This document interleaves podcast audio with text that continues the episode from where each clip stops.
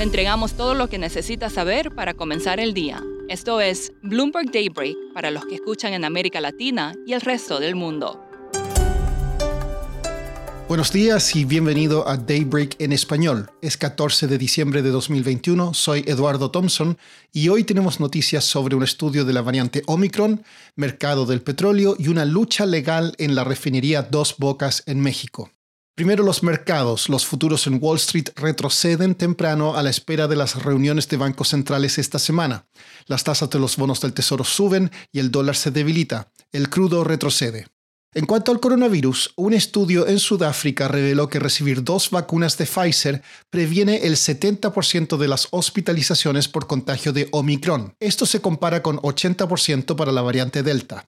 Mientras tanto, California reimpuso el mandato de usar mascarillas en lugares cerrados. El drama del techo de la deuda en Estados Unidos llegaría a su fin. El Senado vota hoy un proyecto de ley que elevaría el límite de endeudamiento, probablemente lo suficiente para pasar las elecciones de mitad de periodo de 2022 y evitar un default. La Agencia Internacional de Energía dijo que el mercado de crudo volvió a estar en superávit y que este crecería hacia el futuro. Los suministros están subiendo gracias al aumento en producción de la OPEP+, las ventas de reservas estratégicas y un récord de producción en Estados Unidos, Canadá y Brasil. En noticias corporativas, Toyota planea invertir 35 mil millones de dólares para acelerar su transición hacia los vehículos eléctricos. Su objetivo es vender 3,5 millones de unidades al año para 2030. En tanto, Elon Musk vendió otros 900 millones de dólares en acciones de Tesla. Pasando a América Latina, hoy se informará la inflación de Argentina en noviembre. El consenso es un aumento del 3,3% mes a mes y 52% año a año. En Chile hay reunión de política monetaria y se espera que el Banco Central aumente las tasas en 125 puntos básicos al 4%. También en Chile anoche fue el último debate presidencial antes de la segunda vuelta del domingo.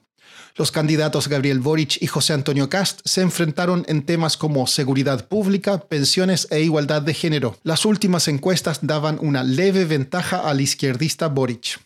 En México, el activista ambiental Emilio Vázquez Rosario presentó un amparo que busca bloquear la construcción de la refinería Dos Bocas, uno de los proyectos estrella del gobierno de Andrés Manuel López Obrador. Max de Haldebank, periodista de Bloomberg News en Ciudad de México, ha seguido este caso de cerca y nos explica más.